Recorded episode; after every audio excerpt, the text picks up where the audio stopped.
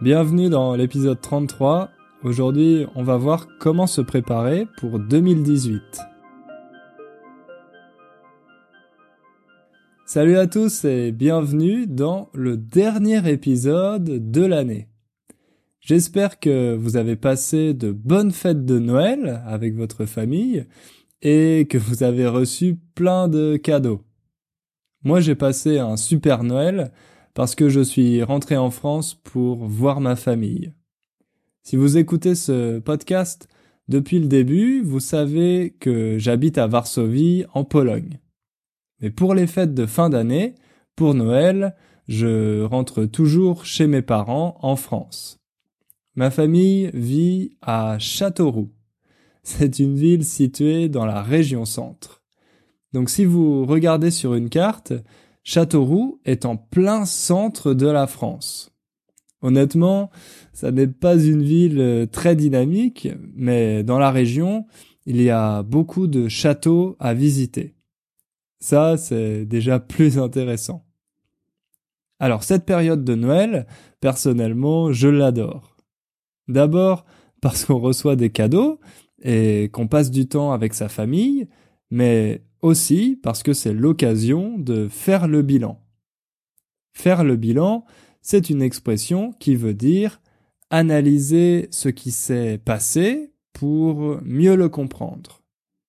Donc pendant la semaine entre Noël et le Nouvel An, en général c'est assez calme et on a du temps pour réfléchir à ce qui s'est passé cette année, pour réfléchir à ce qui nous est arrivé. Et je pense que c'est une bonne idée de faire cet exercice parce que ça nous permet de bien nous préparer pour l'année suivante. C'est aussi à ce moment-là que les gens décident de prendre des bonnes résolutions.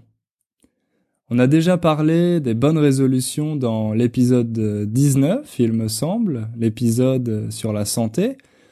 Donc si vous l'avez écouté, vous savez que prendre une bonne résolution, ça veut dire prendre une décision qu'on va essayer de respecter ensuite.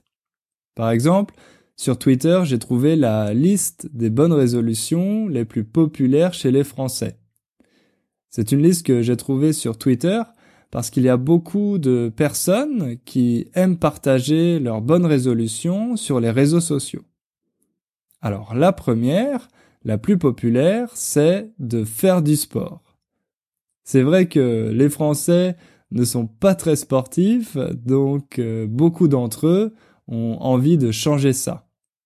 Au mois de janvier, il y a toujours un pic d'inscription dans les salles de sport parce que tout le monde a pris cette bonne résolution. Ensuite, il y a la décision de s'occuper davantage de ses proches. Autrement dit, faire plus attention à notre famille et à nos amis. La troisième bonne résolution, elle concerne plutôt les lycéens, les étudiants, parce que c'est de réussir ses examens. Ensuite, il y a une autre bonne résolution très populaire qui est de perdre du poids, de maigrir. C'est vrai que pendant les fêtes, on a tendance à trop manger. Donc ensuite, on veut perdre nos kilos en trop. Et la cinquième bonne résolution, c'est d'arrêter de fumer. Je sais qu'il existe euh, ce cliché du français qui fume tout le temps, qui fume euh, au restaurant, dans les cafés, etc. Mais si vous avez écouté le podcast à propos des clichés sur les Français, vous savez que c'est de moins en moins vrai. Alors, ces bonnes résolutions, elles partent d'une bonne intention. C'est très bien d'avoir envie de s'améliorer, de devenir une meilleure version de nous-mêmes. Malheureusement, c'est difficile de tenir nos bonnes résolutions. Au bout de quelques jours, de quelques mois, la routine revient, le travail, on est très occupé et on abandonne. Le problème, à mon avis, ça n'est pas un manque de motivation, mais un manque d'organisation. Donc justement, dans ce podcast, euh, on va voir comment bien s'organiser pour euh, réussir à tenir ces bonnes résolutions toute l'année et pas seulement quelques jours. C'est un sujet qui m'intéresse beaucoup car euh, j'essaye toujours de m'améliorer. Donc je vais partager avec vous les conseils qui m'ont aidé, qui ont été les plus utiles. Vous allez voir que ça n'est pas si compliqué de tenir ces bonnes résolutions si on a un bon plan. Et je vais en profiter pour vous dire quelle bonne résolution j'ai prise pour 2018 comme ça, ça me motivera à les tenir. Vous êtes prêts? Alors, c'est parti.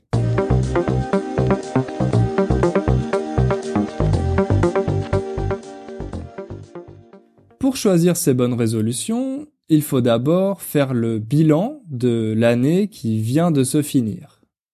Pour ça, on a besoin d'un peu de temps. Donc, moi, je vous conseille de prendre une ou deux heures et de vous isoler pour être sûr que personne ne va vous déranger. Prenez aussi une feuille et un stylo. Ensuite, vous allez repenser à l'année qui est passée. Je sais que ça peut être un peu difficile de se rappeler de tout. C'est pour ça qu'on a besoin d'un peu de temps pour mieux visualiser et pour se remémorer les différents événements. D'abord, demandez-vous quelles étaient vos attentes.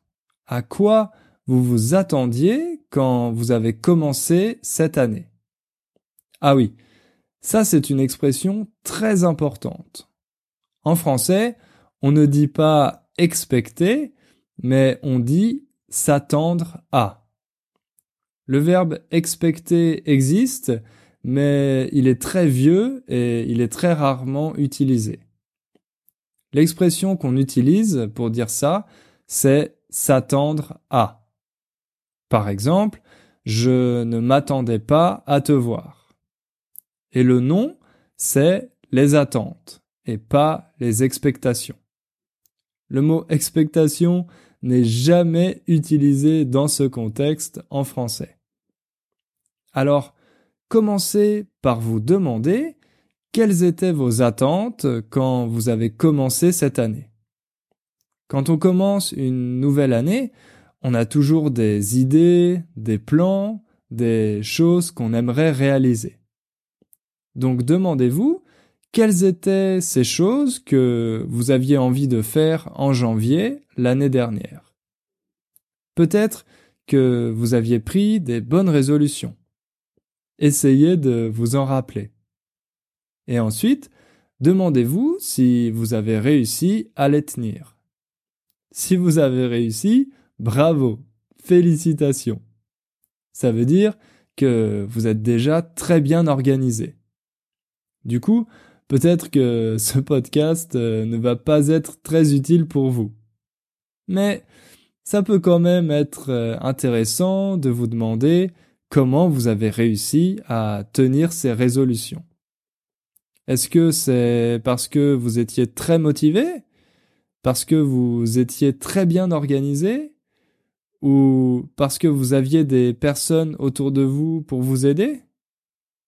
Pensez aussi aux projets que vous aviez et demandez-vous si vous avez réussi à les concrétiser, à les terminer ou pas. Là aussi, c'est intéressant parce qu'il y a beaucoup de facteurs qui peuvent influencer la réussite d'un projet. Ça peut être euh, la préparation, le contexte qui était favorable, la chance, ou bien tout simplement votre talent personnel. Demandez-vous aussi quelles sont les choses qui vous ont manqué?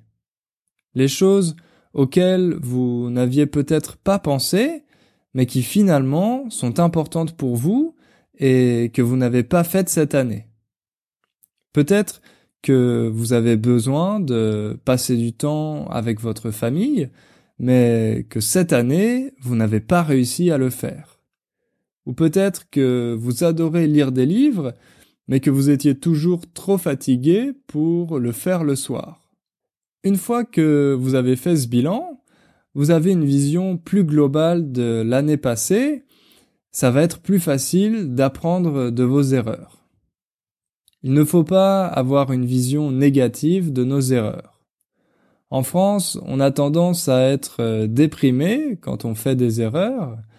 À l'école, on nous apprend qu'il y a une bonne façon de faire les choses et qu'on n'a pas le droit de se tromper. C'est pareil avec les entreprises, avec les startups par exemple. Si un entrepreneur crée une start-up et qu'elle ne marche pas, ça va être très difficile pour lui après de trouver des investisseurs pour sa prochaine entreprise. Je sais qu'aux États-Unis, c'est très différent parce qu'on considère qu'une personne qui fait une erreur, eh bien, elle ne va pas la reproduire. Elle ne va pas la faire une seconde fois. Et à mon avis, c'est une très bonne mentalité. Parce que quand on pense de cette manière-là, on n'a pas peur d'essayer de nouvelles choses, de prendre des risques.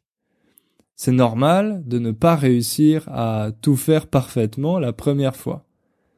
Même si on est très bien préparé, même si on a l'impression d'avoir bien fait son travail, parfois la réalité est différente de nos plans. Si on attend toujours d'être parfaitement préparé, eh bien, on ne prend pas de risques et on ne peut pas se confronter à la réalité. Donc si vous faites bien ce bilan de l'année passée, vous allez pouvoir analyser vos erreurs et ne pas les refaire. Ayez une vision positive de vos erreurs et considérez que grâce à elles, vous allez pouvoir réussir plus tard. Il faut aussi se dire que notre passé ne définit pas nécessairement notre futur. On a presque toujours l'occasion de recommencer, de repartir de zéro. Si on a raté un projet, ça ne veut pas dire qu'on va rater le prochain. Au contraire, on a plus de connaissances, plus d'expérience, donc on a plus de chances de le réussir. Si vous avez passé une très mauvaise année, mais que vous analysez pourquoi votre année s'est si mal passée, vous allez pouvoir améliorer la situation l'année suivante. Bien sûr, il y a aussi des choses qui ne dépendent pas de nous, qui ne dépendent pas de notre volonté. Il y a toujours des événements qu'on ne peut pas contrôler et qui peuvent énormément nous affecter. Mais il y a aussi beaucoup de choses qu'on peut améliorer. L'important, à mon avis, c'est de ne pas avoir de regrets. Si on passe notre temps à regretter les choses qu'on a ratées, on va forcément être malheureux. Il faut analyser nos regrets, les comprendre, et après les laisser derrière nous. Ils font partie du passé. Ce sont des erreurs que nous avons commises, mais ça ne veut pas dire qu'on doit passer le reste de notre vie à être malheureux à cause d'elle. Alors je vais vous parler un peu de mon bilan personnel de 2017. Pour moi, c'était une année très importante parce que j'ai commencé quelque chose de complètement nouveau. J'ai créé mon premier site, mon premier podcast, et j'ai commencé à donner des cours sur Internet. Ça faisait un petit moment que j'avais cette idée, mais je ne trouvais jamais le temps de le faire. Comme je travaillais déjà à l'Institut français de Varsovie et que j'avais beaucoup d'élèves, je me disais que je pouvais attendre encore un peu avant de commencer mon site. En fait, je pense que je me cherchais des excuses pour euh, ne pas le faire.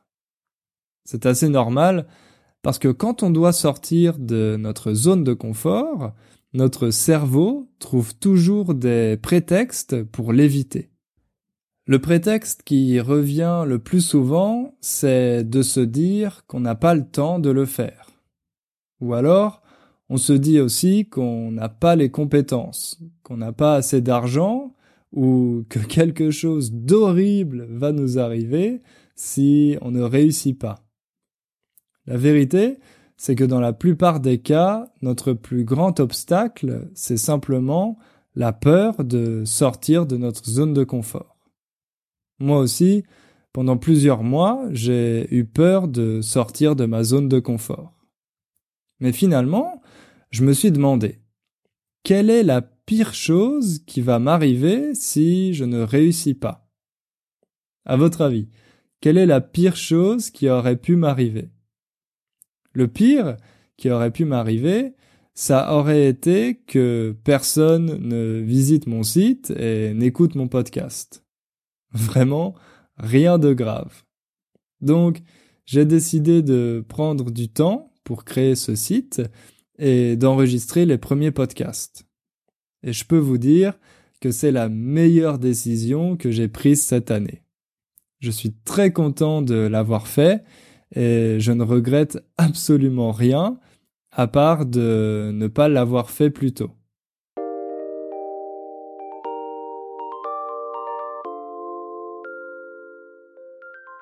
Alors maintenant que vous avez fait le bilan de cette année, c'est le moment de prendre du recul. Prendre du recul, c'est aussi une expression très importante. Ça signifie se distancer pour avoir une vision globale pour euh, mieux comprendre quelque chose. Par exemple, quand vous avez un problème difficile à résoudre, vous pouvez faire une pause, prendre du recul, et ensuite ça devient plus facile de trouver la solution. Ici l'idée, c'est de reprendre le contrôle de sa vie et de se demander ce qui est vraiment important pour nous. Vous savez qu'on a tendance à se concentrer sur les choses qui sont urgentes et pas sur celles qui sont importantes. À ce moment-là, à la fin de l'année, quand vous avez fait votre bilan, vous pouvez vous demander, OK, qu'est-ce qui est vraiment important pour moi? Pas pour les autres, pas pour mes amis ni mon chef, mais pour moi. Quels sont mes besoins, mes attentes? Quelles sont les choses qui me rendent heureux ou heureuse?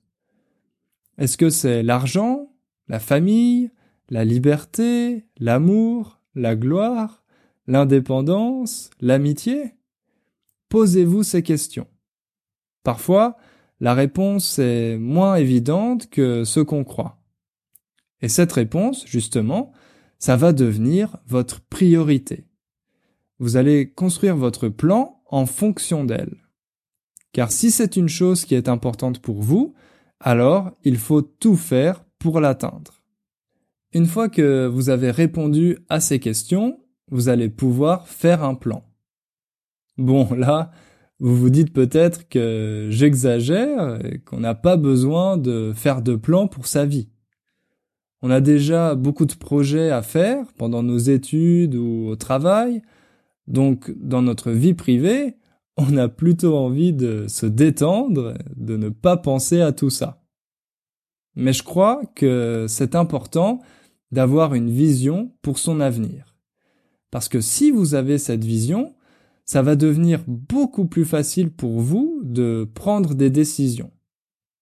Si vous vous retrouvez à un moment de votre vie où vous devez prendre une décision importante, alors vous allez pouvoir utiliser cette vision pour vous aider. Si vous avez des doutes, que vous ne savez pas quoi faire, au lieu de demander à vos amis, vous allez simplement regarder votre plan et la décision va être évidente. C'est très bien d'avoir les conseils de ses amis, mais ils ne sont pas à notre place. Ils ne sont pas dans la même situation que nous. La seule personne qui peut prendre ces décisions importantes, c'est vous-même. Et si vous avez pris le temps de faire votre plan et de vous demander ce qui compte vraiment pour vous, alors vous allez voir que ces décisions ne sont pas si compliquées que ça.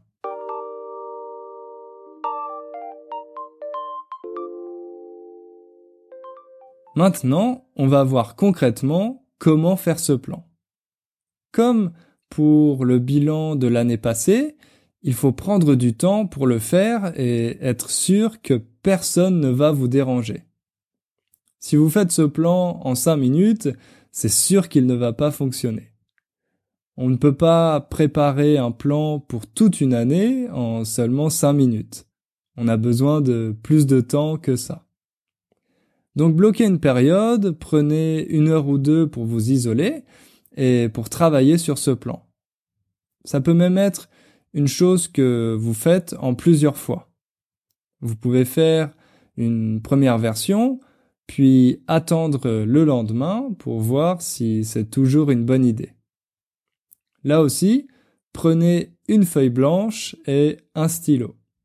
Ne le faites pas à l'ordinateur. Si vous le faites à l'ordinateur, il y a trop de distractions et vous n'allez pas être bien concentré. C'est important de l'écrire noir sur blanc parce que quand le plan est simplement dans notre tête, c'est facile de l'oublier ou de le changer quand ça nous arrange. On peut tricher se mentir à soi-même. Vous vous rappelez peut-être du podcast dans lequel je vous ai parlé de notre cerveau et des biais qui influencent notre jugement. Donc, une manière pour le rendre un peu plus objectif, c'est d'écrire et pas seulement de garder des idées un peu vagues dans notre tête. Quand vous allez l'écrire, vous allez être obligé de préciser vos idées, d'avoir une vision plus concrète. Donc prenez une feuille, un stylo, enfermez-vous dans une pièce et préparez-vous à faire votre plan. Ce plan, ça va être une forme de contrat avec vous-même. Dans ce contrat, vous allez écrire plusieurs règles que vous allez vous engager à respecter. Je vous donne quelques exemples de règles. Ne pas manger entre les repas. Ne pas se coucher après minuit. Ne pas regarder plus d'un épisode de série par jour. Ça peut aussi être des règles qui concernent vos relations. Par exemple, ne pas fréquenter de personnes qui sont toujours négatives, qui sont pessimistes, qui critiquent vos idées et vos projets. Bref, des personnes qui ne vous apportent rien de positif. Parfois on a l'impression d'être obligé de voir certaines personnes, même si on n'a pas envie de le faire. Donc dans ces cas-là, il faut apprendre à refuser, à dire non. Même si vous allez peut-être euh, vexer cette personne, au final, vous allez vous sentir mieux. Et si vous avez écrit cette règle, ça va être plus facile de la respecter. Par exemple, moi, avant, j'avais tendance à accepter trop d'élèves. J'avais trop de cours et après un certain temps, je me suis rendu compte que j'étais très fatigué. Donc, c'était plus difficile de me concentrer et de me motiver et la qualité de mes cours a commencé à baisser. Donc j'ai décidé de limiter le nombre d'heures de cours par semaine et de refuser les élèves au-delà de cette limite. Même si j'ai du temps dans mon agenda, quand j'ai atteint ma limite d'élèves, je décline les nouvelles demandes. Avoir fixé cette règle, ça a rendu le processus beaucoup plus facile. Maintenant, je ne me pose plus la question, je dis simplement non, et c'est très facile pour moi. Donc, écrivez un ensemble de règles et signez la feuille comme si c'était un contrat avec vous-même. Ensuite, vous allez choisir vos objectifs, vos buts. Souvent, les grands gourous américains de la productivité utilisent l'acronyme SMART. Ils disent qu'un bon objectif doit être SMART. S pour spécifique. Votre but doit être concret et le plus précis possible. Si votre but est de faire du sport, ça n'est pas assez précis. Vous devez au moins choisir un sport précis comme euh, la natation.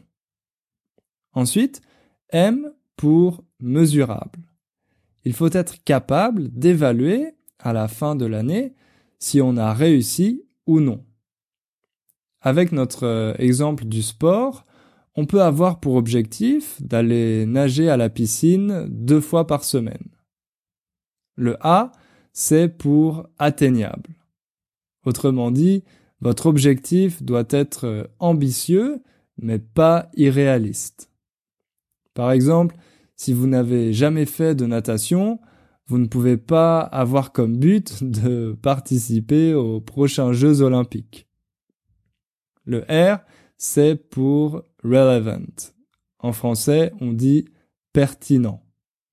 Il faut que votre objectif soit en accord avec euh, votre vision générale et vos valeurs. Si vous avez décidé d'avoir un style de vie plus sain, alors faire de la natation est pertinent. Et la dernière lettre, le T, est pour temporel. Quand vous choisissez votre but, vous devez aussi fixer une limite de temps. Avec euh, notre exemple de natation, vous pouvez dire que vous allez faire de la natation deux fois par semaine pendant un an. Comme ça, à la fin de l'année, vous verrez si vous avez atteint votre objectif ou non. Je vous conseille aussi de ne pas en choisir trop. 5 buts maximum. Si vous en prenez plus, vous allez avoir beaucoup de pression et vous risquez de vous décourager. C'est mieux de se concentrer seulement sur quelques objectifs qui sont vraiment importants pour vous. Bien sûr, ce ne sont pas des règles absolues juste euh, des conseils qui peuvent vous aider à préciser votre pensée. Parfois, on a des objectifs personnels qui ne rentrent pas dans ces cases, ça n'est pas grave. Le plus important, c'est de bien y réfléchir, mais aussi de vous demander pourquoi vous avez choisi ce but. Essayez de noter cinq raisons pour lesquelles ce but est important pour vous. Encore une fois, des raisons qui sont les vôtres et pas celles des autres. Si vous le faites, ça va vous aider à rester motivé. Quand vous aurez des doutes ou une baisse de motivation, ce qui est complètement normal, vous pourrez relire les raisons qui vous ont poussé à faire ça. Et je vous assure que ça vous remotivera tout de suite. La dernière étape, c'est d'évaluer régulièrement votre progression. Par exemple, à chaque trimestre, tous les trois mois. Prévoyez dans votre agenda un moment pour faire un petit bilan pour voir où vous en êtes. Ça vous permettra de voir vos progrès et de décider comment continuer pour euh, atteindre votre but à la fin de l'année. Pour finir, je vais partager avec vous mes objectifs pour 2018. Je pense que c'est une bonne idée d'en parler autour de vous, car c'est une source de motivation supplémentaire. Vous savez que vos proches vont vous demander si vous arrivez à tenir vos bonnes résolutions ou non. Alors, mon premier objectif, c'est un projet sur lequel j'ai déjà commencé à travailler. C'est un programme spécial pour aider les personnes avec un niveau intermédiaire à améliorer leur compréhension du français. Ça sera un peu comme ce podcast, mais avec une leçon par jour, des explications détaillées, de la grammaire et des exercices. Je vais essayer de le publier avant cet été. Mon deuxième objectif, c'est de poster plus de vidéos sur ma chaîne YouTube. Je viens d'acheter un appareil photo pour Noël et je vais commencer à faire des vidéos sur différents sujets. Donc si vous voulez voir ces vidéos quand elles seront en ligne, abonnez-vous à la chaîne Dinner French. Mon troisième objectif est aussi lié aux langues, mais cette fois au polonais. Vous savez que j'apprends le polonais et pour le moment j'ai un niveau intermédiaire. Je suis capable de comprendre beaucoup de choses et de communiquer, mais j'aimerais le faire avec plus de facilité. Autrement dit, j'aimerais avoir un niveau avancé, l'équivalent de B2, euh, d'ici la fin de l'année. Et mon dernier objectif est un peu plus spirituel. En fait, j'ai commencé la méditation il y a quelques mois avec euh, une application qui s'appelle euh, Mindspace et je trouve ça génial. Ça m'aide beaucoup à me concentrer et à mieux gérer mes émotions. Mais malheureusement, je ne le fais pas très régulièrement. Donc en 2018, je veux méditer au moins 10 minutes par jour, tous les jours.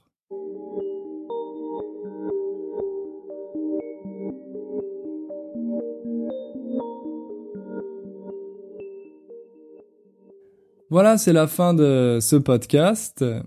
J'espère que ça vous a donné envie de faire un plan pour l'année prochaine et de progresser en français. Je suis curieux de savoir quelles sont vos bonnes résolutions. Envoyez-moi un mail pour euh, me le dire. Je vous souhaite de bien profiter du temps avec votre famille et vos amis, de passer un très bon réveillon du 31 décembre ce week-end, et on se retrouve en 2018. À bientôt!